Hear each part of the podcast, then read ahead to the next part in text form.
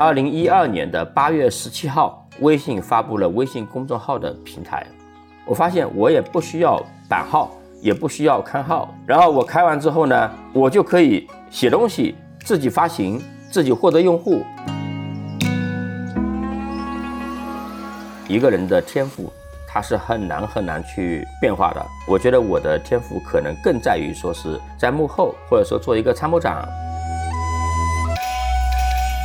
我说，怎么样的人能做好投资？他说了两种人，第一种人天赋特别好，第二种人体系特别好。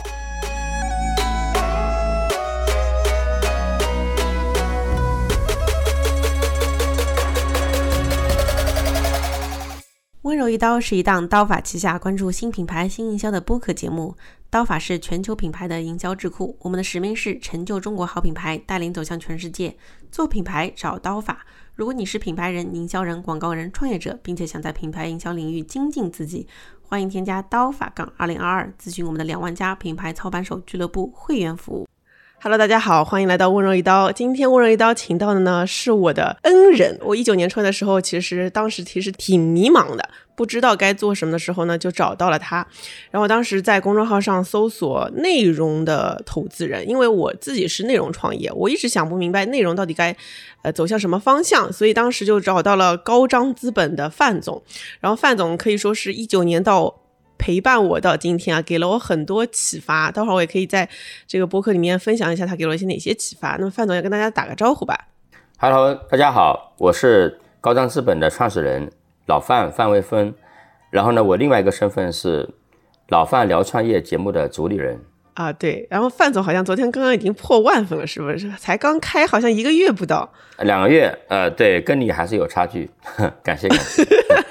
嗯，我那我已经做了一年多了，嗯，然后范总，你你要不简单跟大家说一下你自己的经历吧？好的，我经历很简单，我以前呢做过很多的各种类型的内容和媒体。报纸、杂志、广播电视、网站都做过。后来呢，我就做投资。一开始投资各个浪潮的内容，包括微博生态、微信、短视频、直播、NFT，然后现在还有 VR、MR 这个生态。然后这个伴随这个过程中呢，我们也投资消费，大概是这两条链条。哎，范总比较谦虚啊。范总，我先问你几个问题啊。其实一直挺好奇的，因为。呃，其实那时候我在找内容相关的投资人的话，其实会发现很少。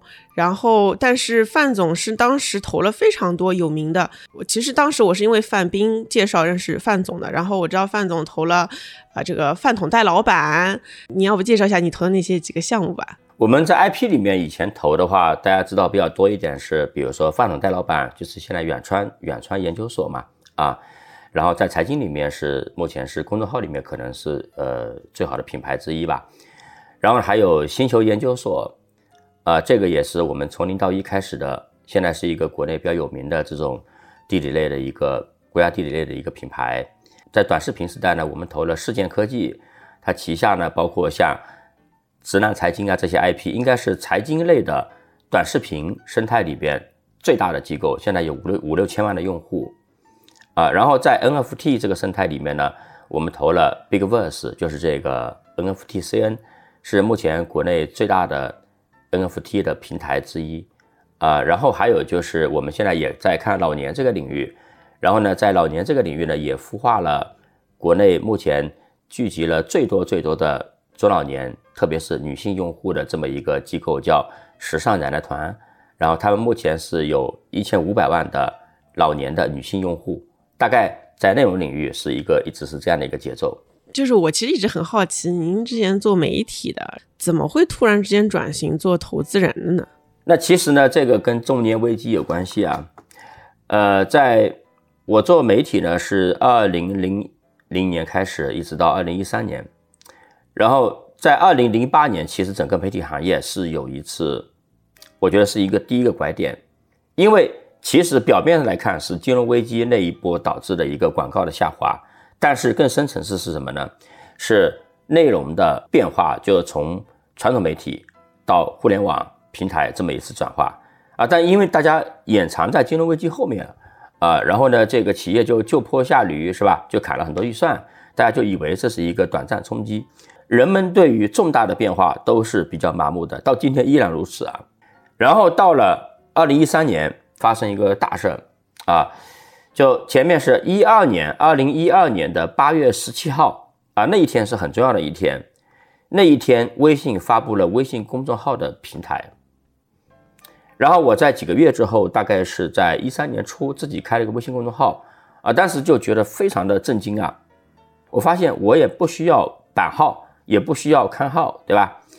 然后我开完之后呢，我就可以写东西，自己发行，自己获得用户。然后这个东西写的如果好呢，还可以去自传播，传播之后别人可以直接订阅我。那我就不需要印刷，不需要邮递，那这个是非常恐怖的事情啊！而且我还可以跟我的用户直接沟通，如果我愿意，我甚至可以加他微信。这个事情，我我当时是一三年初的时候，我感觉到是行业发生了极大变化。那个时候一三年我已经三十六岁了，正好是本命年，我就觉得，那我原来一直积累的这些能力是吧？那可能是彻底淘汰了。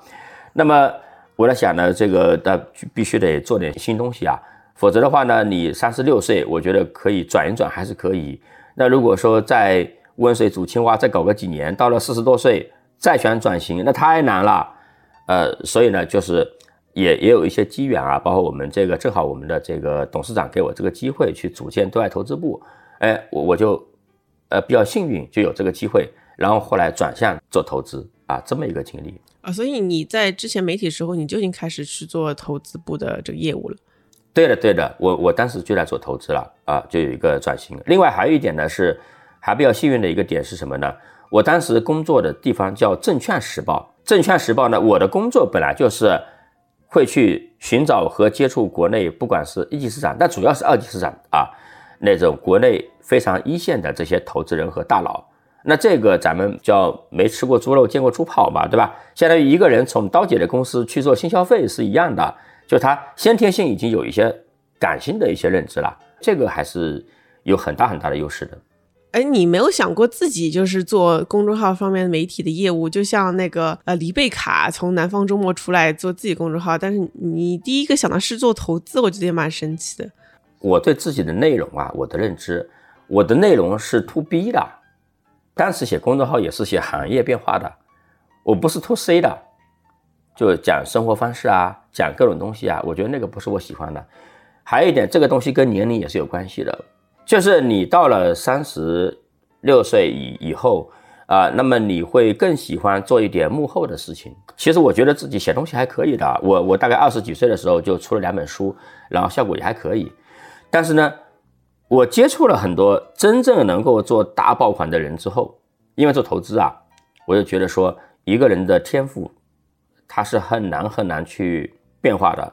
我觉得我的天赋可能更在于说是在幕后，或者说做一个参谋长，对吧？再找到一些优秀的人，然后陪伴他成长，这个是我更加擅长一点的事情。你怎么会发现这个天赋的？就是你在哪一刻发现的呀？我最开始没有感觉到这一点，我一直认为自己是一个比较内向的人。有一次呢，我有一个朋友，他非常偶然的跟我说：“哎，说老范，呃呃，不好意思，那时候叫小范。哎，他说小范啊，说我发现你呢，你这个特质啊，有一点像董事长杀手。我说什么叫董事长杀手啊？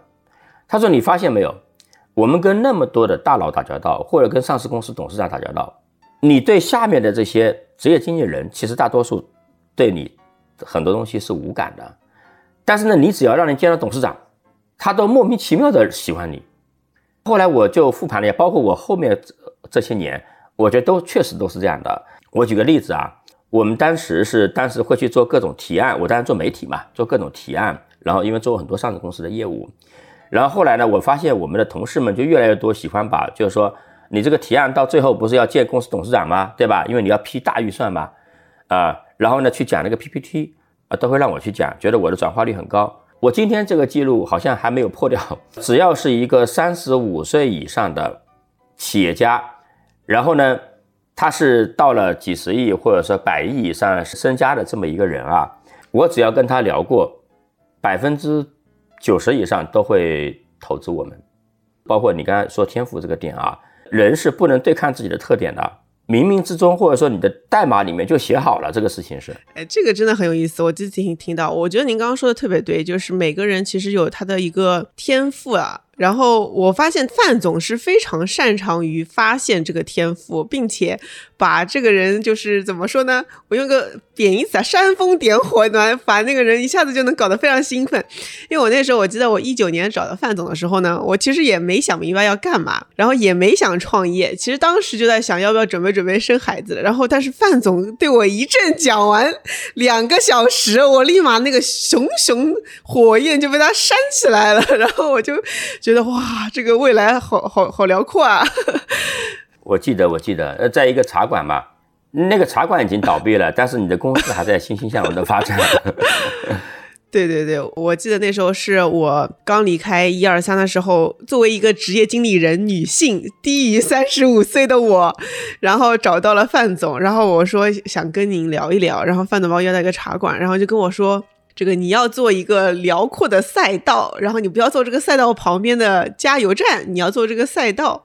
然后当时范总给我想了一个方向，是女性营销第一人。就是虽然这个定位我我还觉得还后面还要斟酌，但是他打开了我的思路，就是会发现说。呃，其实有很多个赛道，有很多个品类分类，你其实要去占领你的那个山头，然后其实还有很多山头是没被占领的。这么一下子一点，哎，我就打开了。嗯，是你自己有这个火焰，我只是起到了一个临门一脚的作用。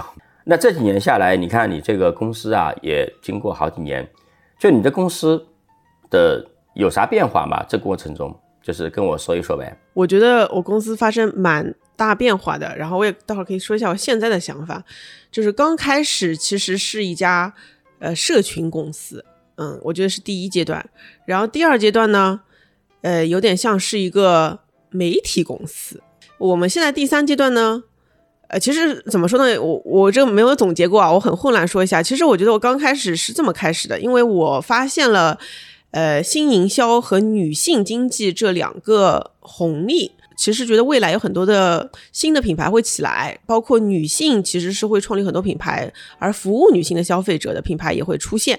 这是范总给我带来的启发。然后我发现内容是一个很好的杠杆，因为你只要能写好内容，你会发现很多很有影响力的人都会被你圈粉。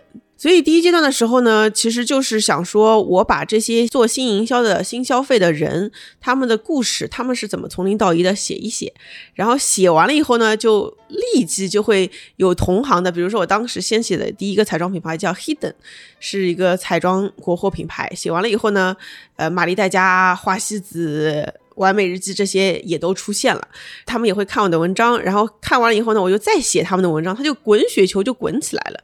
但是就像范总刚刚说的，我也会发现新媒体它有个不同的区别，就是在于你能链接到背后的人。当时在三十六氪经常跟他们一起巡回做分享的时候，我就会发现。台下坐的都是老板，那这每个老板的价值在我看来就巨大。如果我们只是做个媒体，让他们看完我们文章就一个曝光，我觉得这个价值有点流失太大了。所以我就第一件事情反应过来，就是我要做一个链接背后的人的生意，所以就做了一个社群。呃，我一七年就开始做知识星球，当时叫小蜜圈，就是因为当时我只有四万粉丝的时候，有些人说你背后的粉丝其实每个人价值都很高，你要不要把他们链接起来？所以我当时有个知识星球，说每个人进群只要付个群费三四百块，然后形成这样的一个社群。所以刚开始大家知道刀法，就是知道刀法有个女性他经济研究所，也是范总给我起的名字哈，他经济研究所的社群，然后就收个群费。然后收了群费，收着收着呢，就觉得不太对劲儿，感觉这产品的话，它太单薄了，它一定后面社群应该是有其他的商业模式的。所以其实第二阶段我就往了两边方向走，一边呢，我把我的内容，呃，我跟范总说，我觉得只做刀姐 Doris 有一点太小了，因为我觉得，呃，就这时候范总给我了个很大启发，他说你不要老是冲在前面做台前的人，你说你看人家漫威。厉害的导演都是在后面，偶尔自己在电影里面串个戏的。呃，他这句话其实先是点醒了我。第二句话他说了，就是说，你看你这个杯子，你不要老是证明你这个杯子有多硬，你要证明的是你这杯子开口有多大，然后把大家都承载进来。我的各种比喻主主要取决于当时桌面上有什么道具。他随手拿了一个东西就能跟我讲，他就跟我说：“你不要老是要证明自己营销有多强，因为我觉得我们这种职业经理人出来有个惯性思维，就是想要证明自己很牛。”他就跟我说：“你不要老是自己冲在前面，然后你也不要老是证明你比别人营销强，你营销专家，你要成为一个这口缸，能容纳更多的东西。”哎，这句话就把我给打开了。然后呢，所以第二阶段我就想说，我怎么成为一个平台，能够让很多的营销专家和武林高手站在我的肩膀上，我来赋能他们，而不是成就我自己。呃，成就一个刀姐啊，这句话其实对我印象真的很深。我第一次从一个 ego 很大的，就是要成就自己的人，变成了要利他了。然后利他这件事情，就会想说，那我到底利谁呢？呃，所以第二阶段我就变成了一个平台，我就想变成一个一边是想把营销专家全承托出来的一个社群平台，一边呢就是我的媒体，我也希望把中国的好品牌、新品牌他们如何打的承接出来。呃，所以第二阶段就变成了一边在走一个营销的学院社群，一边在走一个媒体，这么两边走。然后媒体这边呢，我也不想只是刀姐 Doris 一个 IP，我我成立了刀法研究所，呃，我想去刀姐化，我想让更多的有才华的人能够进来，不觉得是在服务刀姐，而是他们可以用他们的名字来写内容，呃，所以这就是我的第二阶段。第三阶段呢，就走入一个，我当时因为就有了个使命嘛，我想成就中国好品牌。因为我当时就想说，我只是写文章和做社群，到底我的创业的意义在哪儿呢？因为毕竟之前，呃，十年在美国，然后去了很多公司，回来只是做这些事儿，总觉得不太对劲。所以后来就会发现，使命是成就中国好品牌。那成就中国好品牌跟今天试试有什么链接呢？我就没找到那个链接，所以当时我又第三阶段做了一个新的业务，叫成就创始人俱乐部。因为我会发现，如果要成就好品牌，我其实应该服务的是创始人这个客群，呃，所以我当时又去做了一些创始人的，我记得十六万八的这样的一个社群高客单。之前社群更多是八百九十九、九百九十九。呃，一下子就到了这个十六万八，很多人其实有点难以接受，你怎么就，噗，一下子去上面了？呃，然后镰刀这么狠，对，大家会觉得是镰刀，但其实我们为这个产品做了很多的，我找到葛文耀去做我们的领教，呃，找了很多大佬和研发了很多课程。但是综上所述呢，我这三个阶段都有一个核心问题，就是。点打的太散了，就一边在做媒体，一边在做学院，一边在做一个基金公司可能要做的商学院的事情。我觉得每件事情都做的不咋地。今年呢，疫情这四年过去了以后呢，我我也自己把自己的欲望收缩了，所以我第一件事情想说，我先找到我的基本盘，就是刀法作为一个新消费、新营销、新。呃，这个新的创新的媒体的话，我们先把媒体这件事情夯夯实实的把它做好，所以我们就开始把文字延展到了播客、短视频、长视频，呃，包括今天录的这期也是啊，就是扎透一个词叫新营销，就是围绕着新的营销这个变化下，新的品牌、老品牌如何创新，外企品牌如何创新去做内容。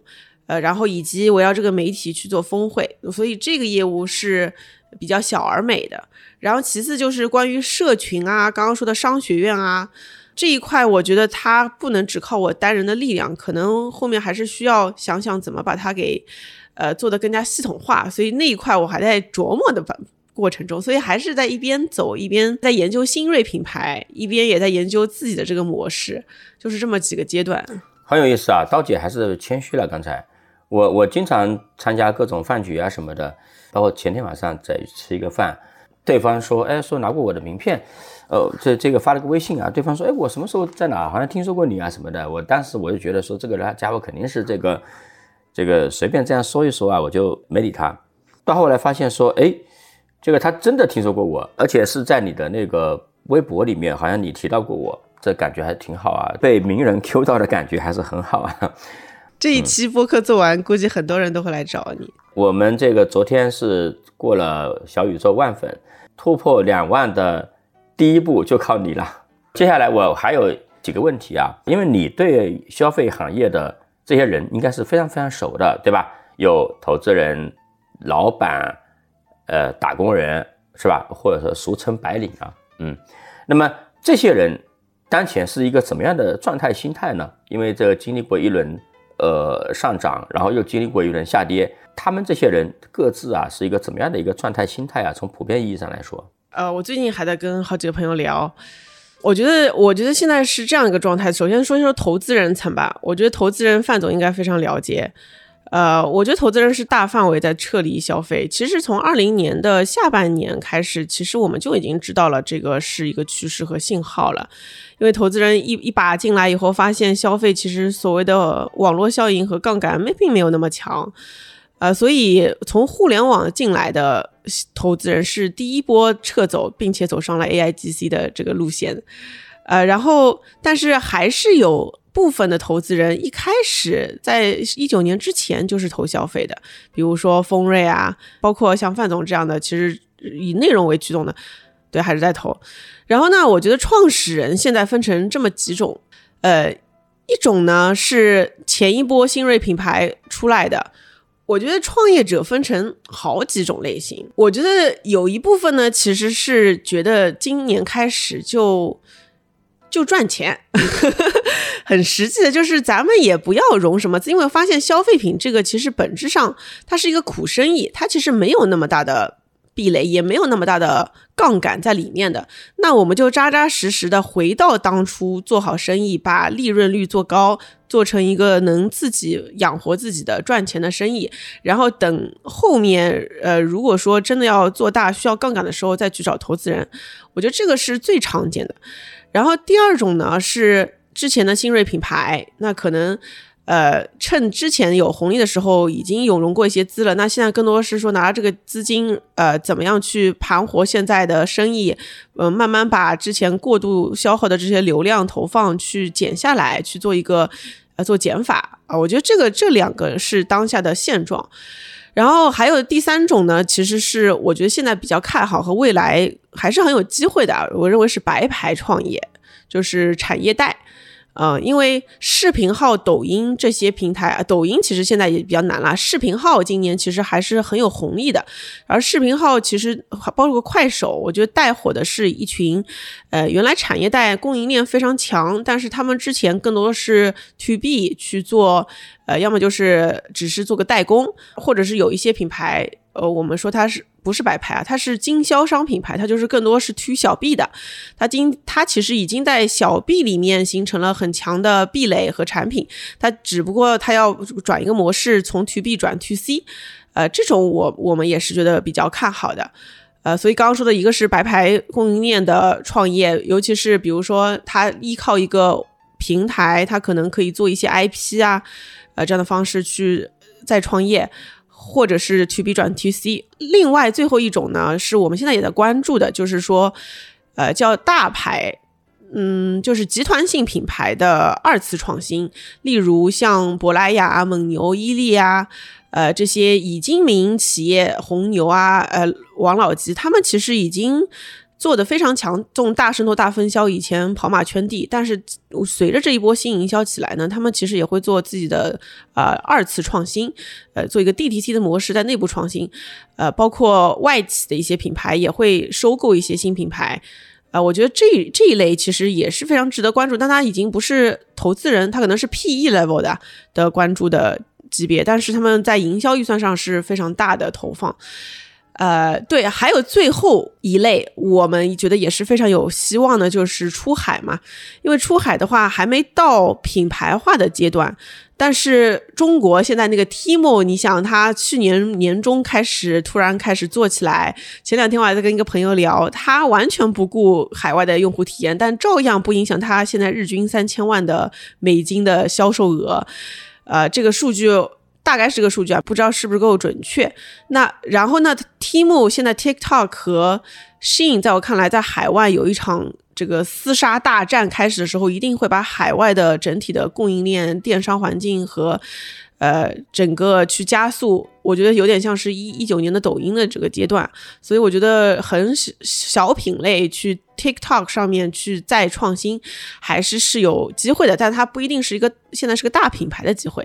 啊，所以出海也是一条线。反正我我自己觉得，就这年头大机会蛮难的，嗯，需要一些时机，但是遍地都是碎黄金。比如说你去东南亚，你我前段时间在东南亚看看看，我觉得也是有机会的，只不过呢，它太碎片了，就是一个东南亚其实是 N 个国家，每个国家都有不同的环境。其实关键的市场还是中国跟美国。那中国、美国里面，你但凡找一个人群，你去深耕，其实还是很有机会的。就举个例子，呃，我前段时间访谈了一个博主，你好竹子，我以前跟范总说过的。那他其实做了自己的一个品牌，其实就是打热辣风。你想热辣风这么小众的一个，相对比较小众啊，因为它里面的衣服要么要么露背，要么露腰，要么低胸，对吧？你一般在中国其实很少有场合穿这些，可能也就非常时髦。的人有那，但是就这么一个风格，如果你深耕去做，其实还是能做到这个上亿的体量的。然后，而且你如果精细化做一点，你还是能够做出利润来的。所以我就觉得，但凡你找个人群或切一个小品类，你精细的去深耕，就是我觉得以前是那种大海里面你要跑马圈地，现在就是你要凿井啊，你要在一口井里面进行挖挖的很深。你还是能挖出很多利润来的，就是是碎黄金，呃，其实是这样的，就是从刚刚说的创始人，再到其实有个联创或者是核心团队，再到职业经理人，因为很有可能你经过这个浪潮，你也没有通过资本得到什么的回报，你可能只是在简历上增加了一些花过大预算的这个一些经历，呃，所以。到后来就就像当年在线教育起了以后，后来走了以后，这个工资其实大家都要砍掉百分之五十。现在新消费也是这么一波再下来，所以职业经理人当下在我看来非常迷茫。我前两天拉了一个叫 CMO 抱团取暖群啊，叫中年失业的 CMO 抱团取暖群，我们自嘲。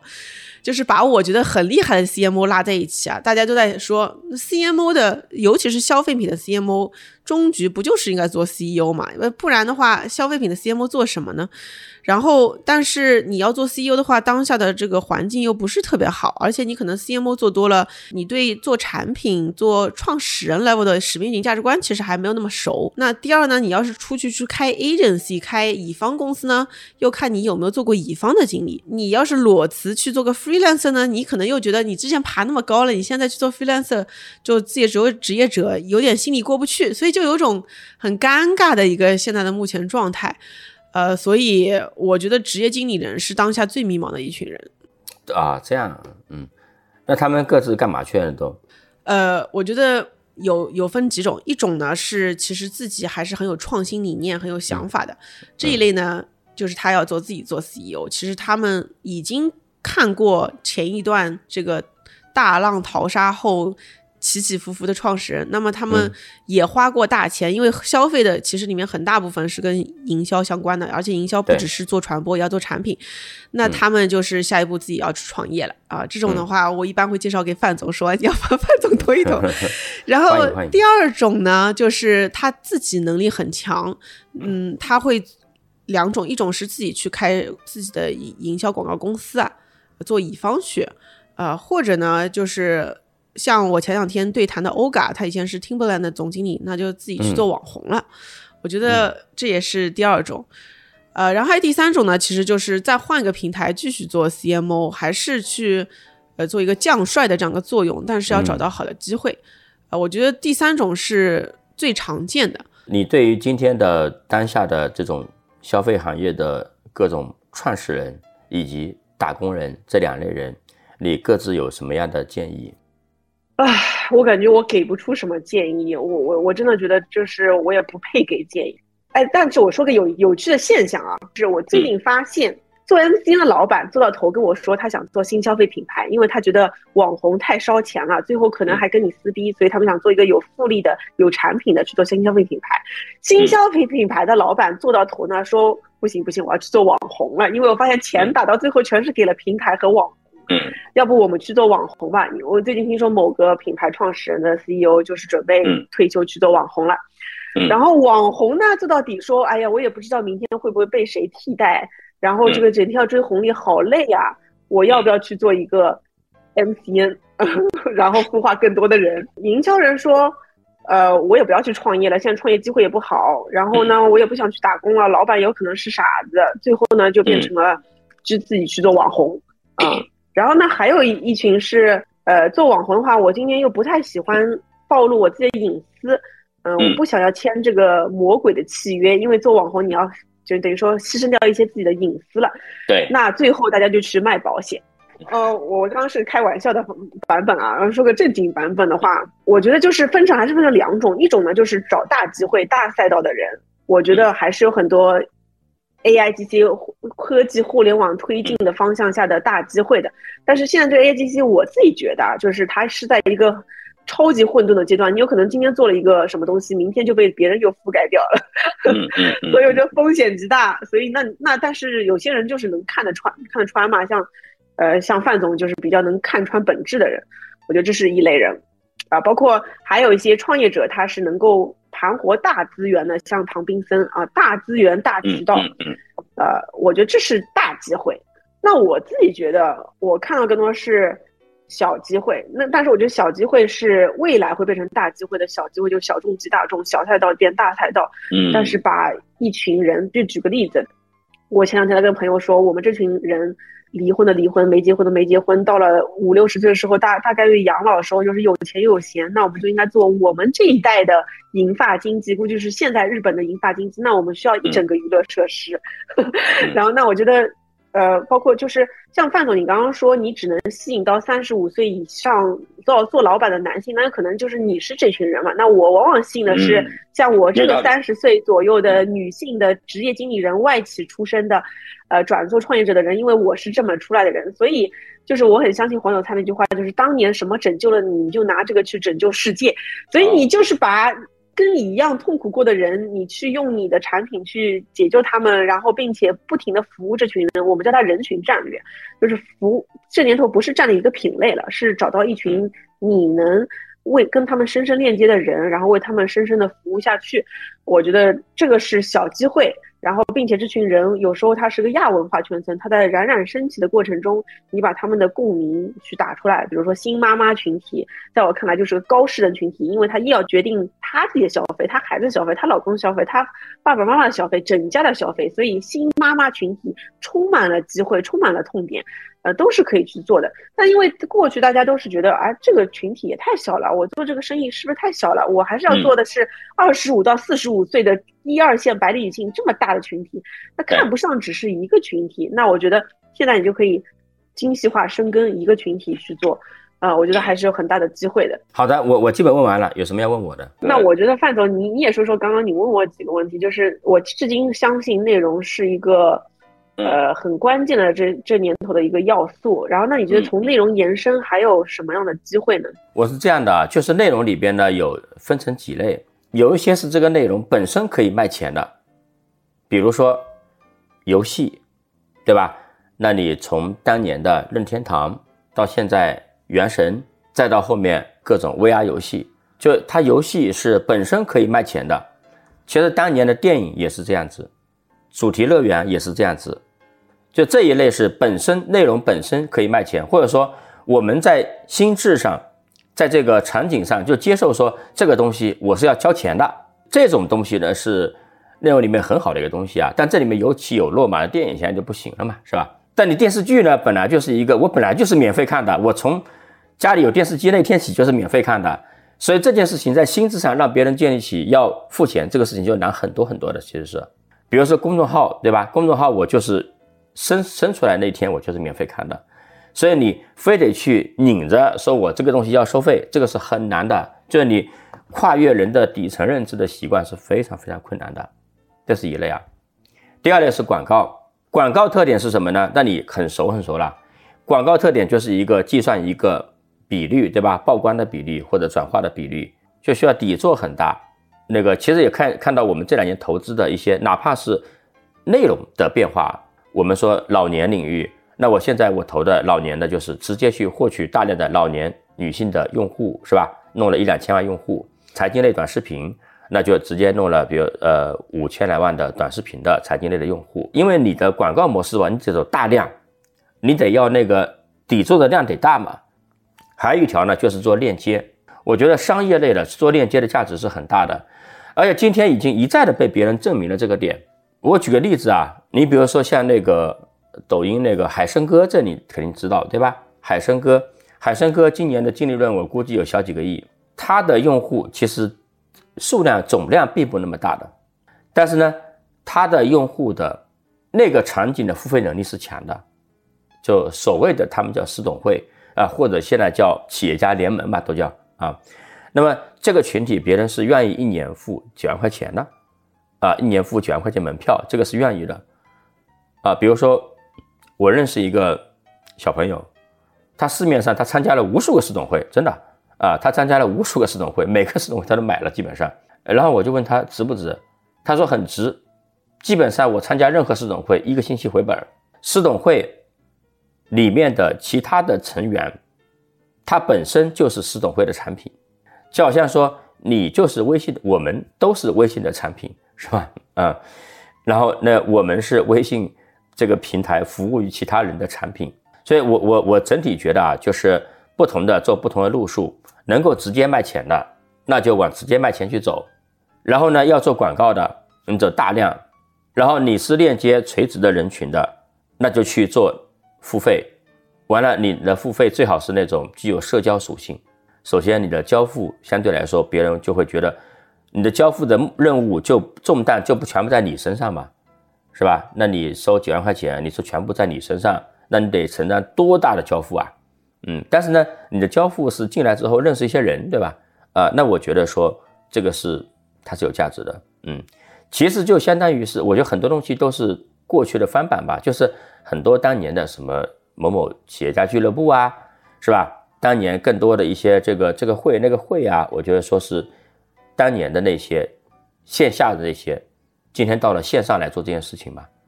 然后你比如说以我自己来说，我我我这次是我比较认真的一次在做内容这件事情，就是这个也是应我们同事的强烈呼吁啊，就是他们一直在让我做一个呃小宇宙。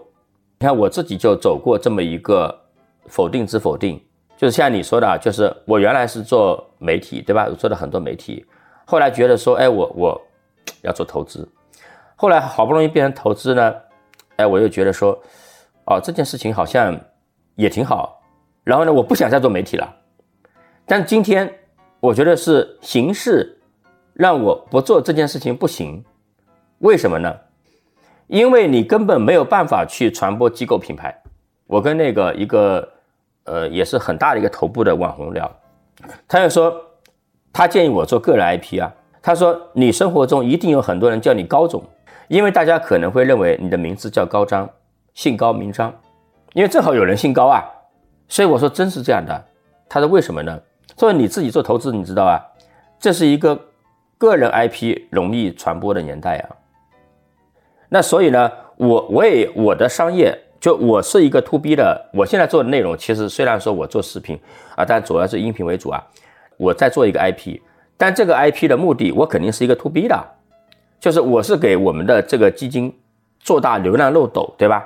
我这里产生越来越大的流量，然后导给我们的整个整个组织。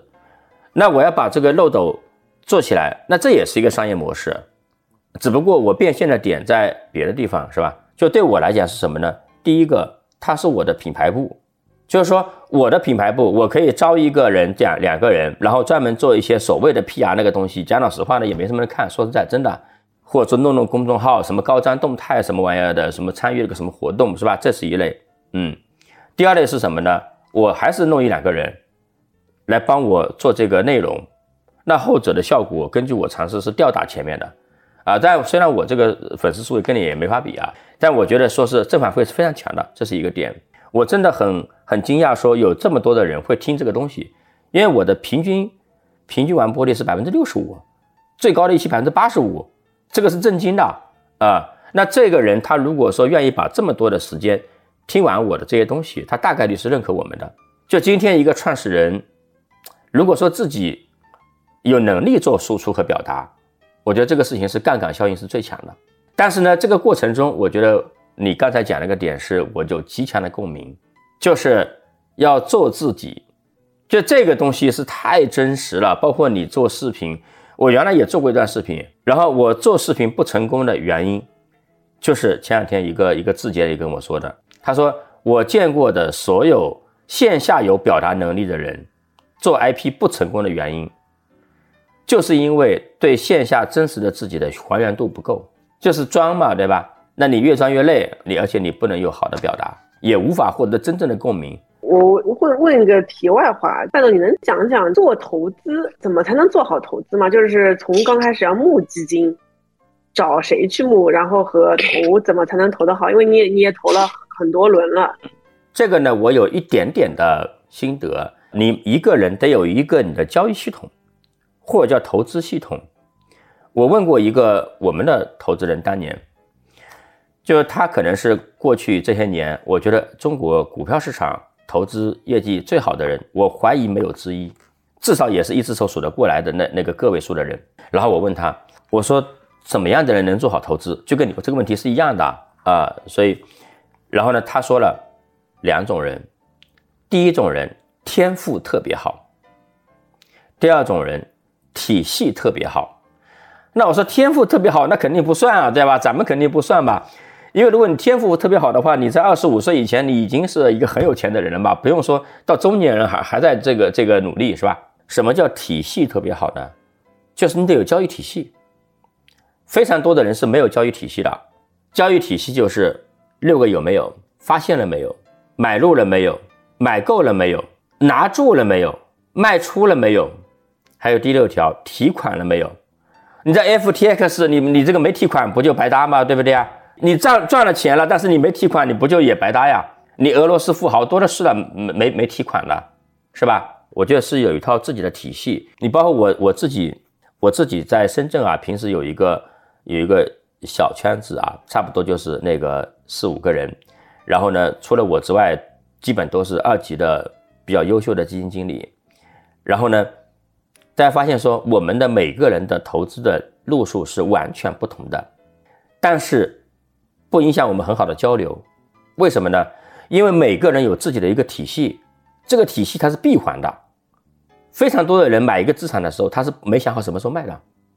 那我们看到大量无效讨论，你经常看到无效讨论啊，就是今天我们去任何咖啡厅或者会议室看到别人讨论问题，都是无效讨论。很多时候，为什么呢？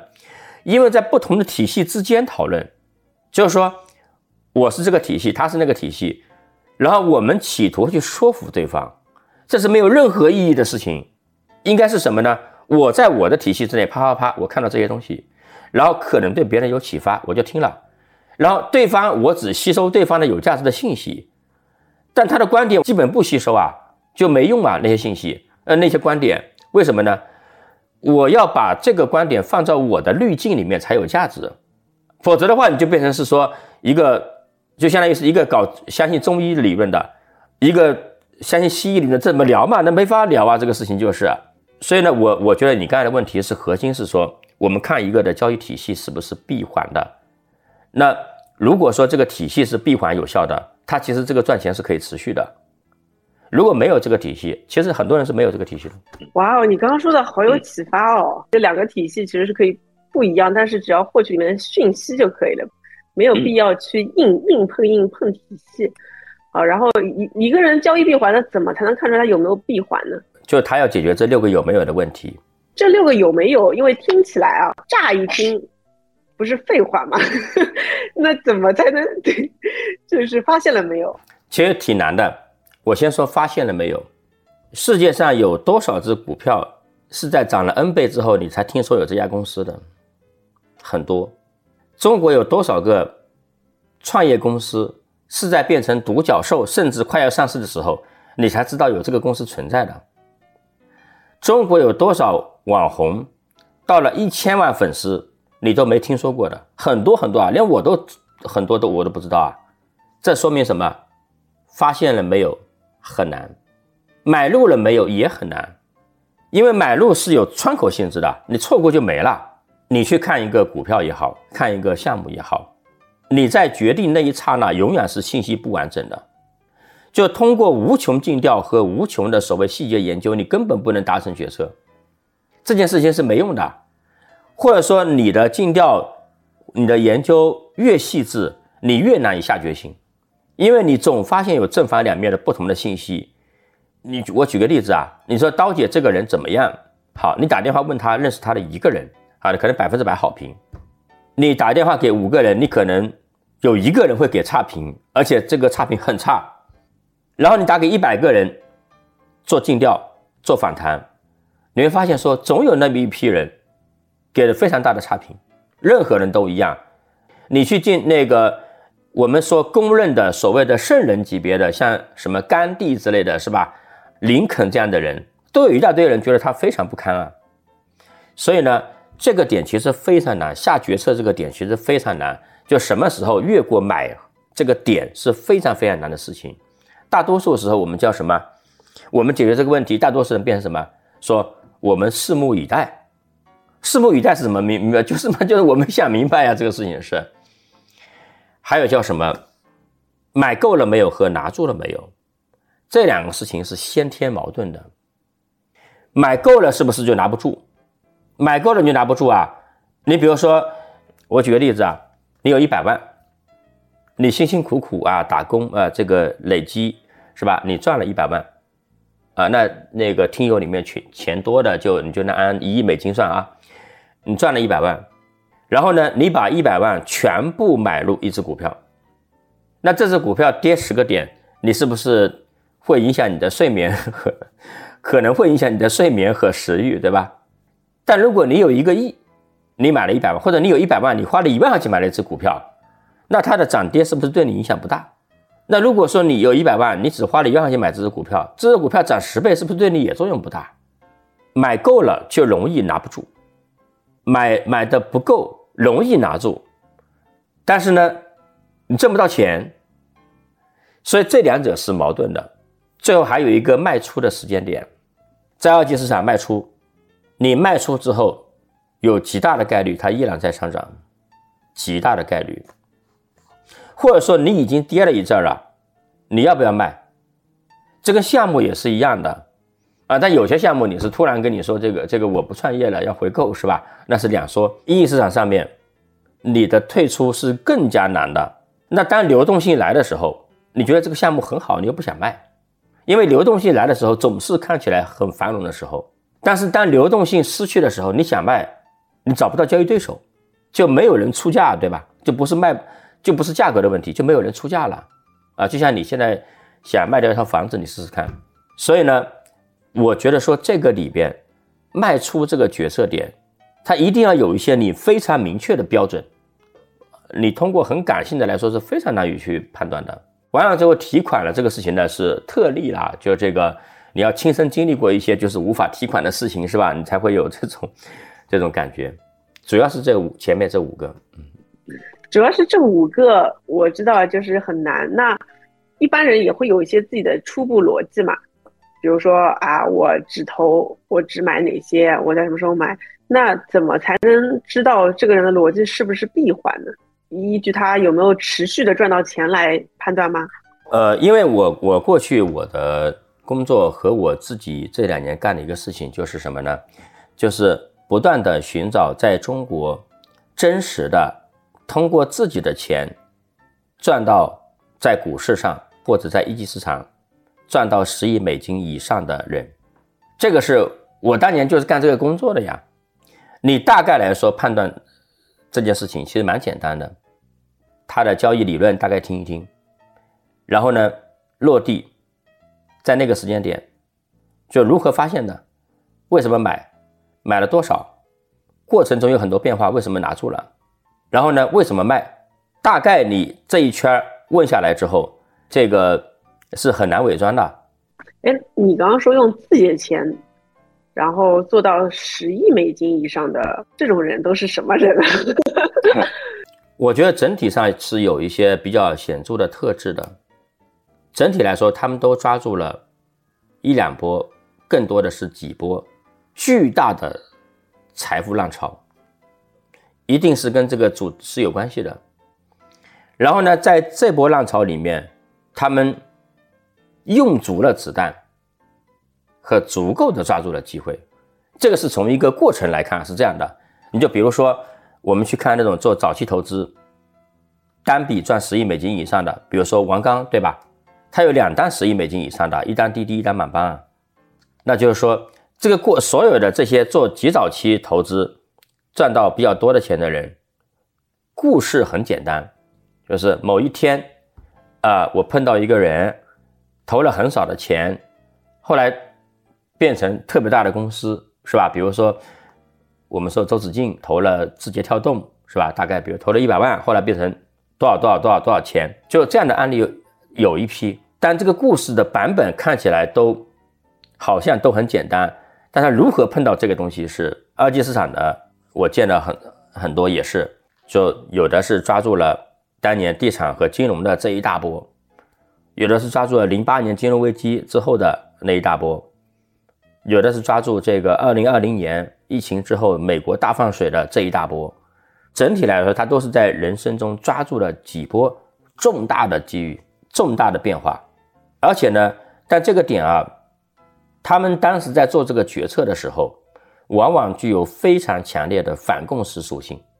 我们《道德经》里面老子讲那个东西啊，叫“不孝不足以为道”，就很没有人，居然都没有人嘲笑你，大概率你这个不是真理。嗯，不孝不足以为道。以我特别接触很多的这种二级市场的大佬，就是我刚才说的，就是凭自己的钱白手起家。赚十亿美金以上的，不是说管理规模十亿美金以上，是自己的钱十亿美金以上这样的人啊，个性来说有一些共同的点，呃，但只是说我观察的点啊，不能够覆盖全貌啊。基本上你见不到社牛，大多数个性独立，他可能比较礼貌，但是整体来说表现的比较冷漠，或者是书面语来表达是什么呢？就是情感波动区间狭窄，情感波动区间狭窄。然后基本上你看不到社牛说：“嘿，这个兄弟来了，什么就这种，在一个饭局上觥筹交错，或者说能够跟非常多的人打成一片，这种人基本没有。然后专注于一件事情，对那件事情显得很深，呃，这个思考的深度就是要远远超过普通的正常的人。我后来想过，为什么是有这个规律？是因为什么呢？一个人如果特别合群，他会天然的。你一个人合群，意味着你不能跟很多人发生观点冲突，对吧？至少明面的冲突，就你就会非常会适应，说我会跟周围的人做一些这种我们叫观点妥协和认同吧。一个人经常跟别人打交道，且很且坚持自己观点很刚，这样的人一般会认为情商很低嘛，是吧？所以呢，但是他这一点在投资上来说，其实是不见得是那种。但如果说有一些人是非常的。投资思考能力很强，且社交能力很强，这样的人那一定是超级大佬。你只要见到一个，一定是超级大佬。比如什么张磊、沈南鹏那些，是吧？一定是超级大佬。就好像说我们看到说，就做财务的人，做财务这个工作的人，是不是一般都比较，好像看起来画像上会比较内向一点，或者说比较不太善于做管理什么的？我只要认识的做财务的人，比较善于跟别人打交道、社交管理的人。都成为财务总监 或者说 CFO 这一类的角色了，啊，就是他只要具备这个行业的天然属性和比较难获得的这个额外属性，他两者叠加就会变得很厉害。所以说，这个对你自己觉得当下这个情况下，呃，我们可能职业经理人还是比较多的，然后创业者也有一些。那你觉得大家接下来可以关注一些什么样的方向？呃，刀姐的用户还是质量很高的啊。然后呢，我觉得这个里面今天是虽然说市场在发生波动，像消费也没有很火，但这个里面其实有很多机会。我个人觉得新的机机会往往在新的事情里边。就我个人这么多年的观察是，当一个新的东西出现的时候，如果你是年轻人，那你就先去干干看，或者说副业干一干，一般来说常常会有意外的收获。啊，非常感谢，我觉得我我也非常认同这一点。好的，好的，那谢谢今天范总做客我们温柔一刀。